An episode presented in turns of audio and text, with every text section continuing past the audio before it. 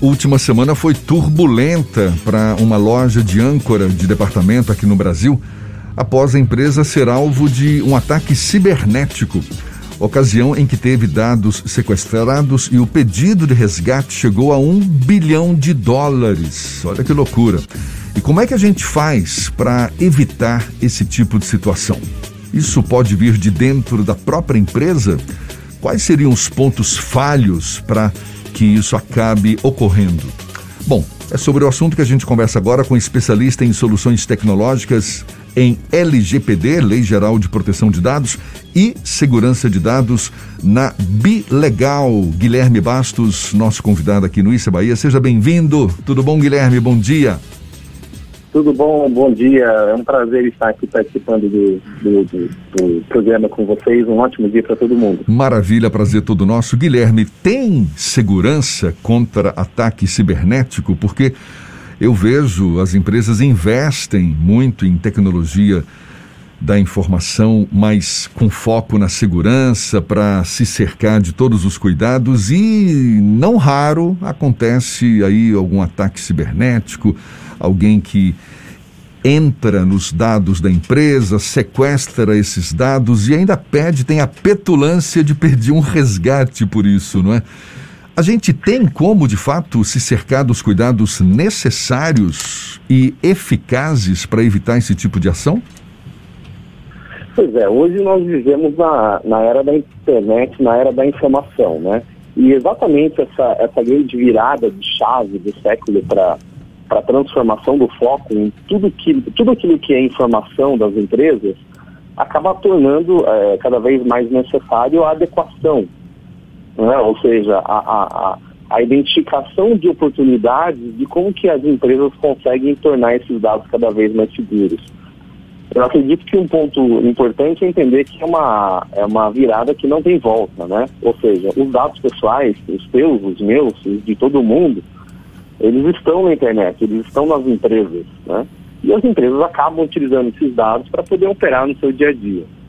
O que você comentou achei bastante pertinente, né? Porque o grande ponto que se fala é as, os ataques que acontecem de fora para dentro, né? Ou seja, que são ataques externos às empresas é, de varejo, como a gente tem visto aí no, no, nas últimas semanas. É possível proteger, sim, é possível. A variedade de, de ataques ela é muito grande e elas acabam sempre por objetivar algum tipo de resgate financeiro, como é o caso dessa grande varejista, né, que nós estamos comentando, que nas últimas semanas aí recebeu um ataque gigantesco, né, foram parados praticamente 1.300 servidores da, dessa, desse grande varejista, interrompendo as operações e, e, e, na verdade, colocando em risco todo o dado que estava lá dentro dessa companhia apesar de todos os esforços que eles fazem, né, que, que geralmente se faz, é, estar 100% seguro é algo que deve ser avaliado em todas as pontas, né? Então, não só a segurança dos servidores, a segurança interna, da comunicação de dados, de como esses dados são é, criptografados e enviados para comunicados dentro da própria companhia, é, um grande ponto é como que as empresas tratam esses dados internamente para garantir exatamente que esse risco que você acabou de comentar, né, de ter um vazamento de informação de dentro para fora, seja cada vez menor e cada vez mais mitigado. Exatamente. A, a gente já está com a LGPD, a Lei Geral de Proteção de Dados, em vigor. As punições para as empresas, para as instituições que não tomarem o devido cuidado com os dados de clientes, da, enfim, os dados em geral, também já estão em vigor. Qual é a mudança de paradigma que você percebe para as empresas, no sentido de agora eu tenho que de fato ter mais cuidado, não expor com tanta facilidade esses dados. O, o que que está acontecendo na prática, na medida em que a LGPD já está em vigor, as empresas estão sendo cobradas no sentido de terem esse devido cuidado. O que, que mudou na sua avaliação, Guilherme? Olha, eu acho que é uma mudança, uma evolução, na verdade, muito importante. Né? A própria a Europa, com a GDPR, já teve é uma primeira, um primeiro passo no sentido de legalizar o controle a dados pessoais, e isso existe no Brasil a partir da LGPD, como você bem disse. Né? Até ano passado, a própria lei ela foi sancionada, mas a partir de agosto desse ano, ela prevê as, as sanções, né, ou seja, as penalidades para as empresas. O que, que, do meu ponto de vista, é a grande evolução desse sentido? Hoje, o teu dado pessoal, né, até então, até a lei chegar, o teu dado pessoal, ele ficava no domínio completo da empresa que utilizava esse dado. Então, se você for comprar um bem ou for fazer um empréstimo, qualquer tipo de situação onde você precisa fornecer o teu dado pessoal, é, antes não, não havia uma regulamentação. Com a LGPD, isso mudou muito. Por quê?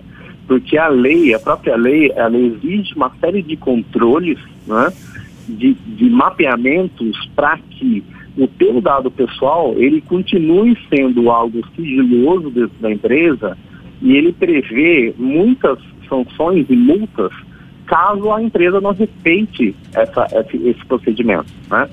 Então, na minha visão, isso é, um, é uma evolução bastante grande. Hoje, a LGPD atinge a todas as empresas brasileiras, né? Ela prevê a criação de, de alguns procedimentos internos, inclusive de proteção de dados, né? A própria lei diz, que é a Lei Geral de Proteção de Dados, e é uma adequação em que as empresas estão começando a entender o conceito geral. Né? É uma lei que é nova, então existe ainda muitas dúvidas, a gente encontra na internet uma série de informações a respeito, muitas vezes contraditórias, mas o que para mim é fato e é uma evolução muito grande é, é, a necessidade de regulamentação do dado pessoal. O meu nome, o meu CPF, a minha cor de pele, o meu endereço, são todas informações minhas. Eu sou o dono dessa informação. Nada mais justo do que a empresa que está utilizando esse dado trate ele com toda a segurança e respeito que se, que se faça necessário pela lei. Guilherme, quais são os cuidados que o consumidor deve ter ao fornecer esses dados para uma determinada empresa, principalmente nos sites da internet, que é onde cada vez mais eles pedem informações e que não necessariamente nós tenham, temos a segurança dessas informações? Olha, é muito comum hoje a gente identificar sites criados né, com, com uma identidade visual muito própria para enganar o consumidor, a pessoa comum, né?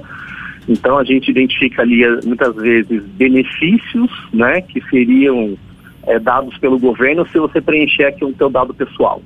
Então é sempre importante o cidadão ter a noção e ter a preocupação de olhar o endereço, por exemplo, que ele está digitando, né? se for alguma informação do governo, sempre tem que ter um gov.br e ter uma, uma, uma percepção da linguagem utilizada no site. Existem aplicativos hoje que são feitos é, para coletar dados pessoais e que não tem absolutamente nada a ver com, com o órgão a que ele se diz né, é, fazer referência. Então, a própria, o próprio envio de dados pelo WhatsApp, é, o fato de, de, as pessoas colocarem muitas informações nas redes sociais, isso acaba contribuindo para uma disseminação de dados pessoais que não é, não é boa. Né? Deve-se evitar ao máximo o envio de informações pessoais e sempre que houver um telefone para que a pessoa, o cidadão, ele possa ligar para confirmar a origem e a autenticidade daquele site, daquele aplicativo, é importante que ele faça isso porque acaba sendo um processo adicional de validação. Maravilha, Guilherme Bastos, que é especialista em soluções tecnológicas em LGPD e segurança de dados. Muito obrigado pela sua disponibilidade, pela atenção dada aos nossos ouvintes. Bom dia, até uma próxima, Guilherme. Até mais, obrigado, até a próxima. Agora 22 para as 8 na tarde FM.